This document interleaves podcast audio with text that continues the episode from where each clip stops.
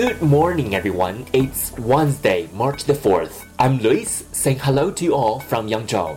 大家周三早上好，今天是三月四号，我是 Lewis，在扬州给大家晨读。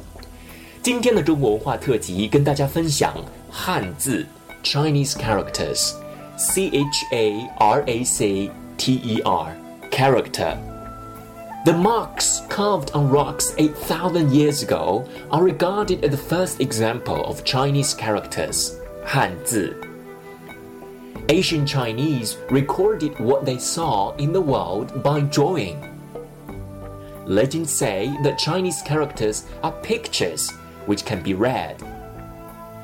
Westerners often say that Hanzi are pictographs. This is because the first Hanzi were pictographs which conveyed meaning through physical resemblance to physical objects. Meanwhile, some Hanzi are composed of symbols which represent sound. Looking back at history, we can understand the life of people in ancient China with Hanzi. There are 2,500 frequently used characters. A good grasp of this Hanzi is like reading an encyclopedia on China.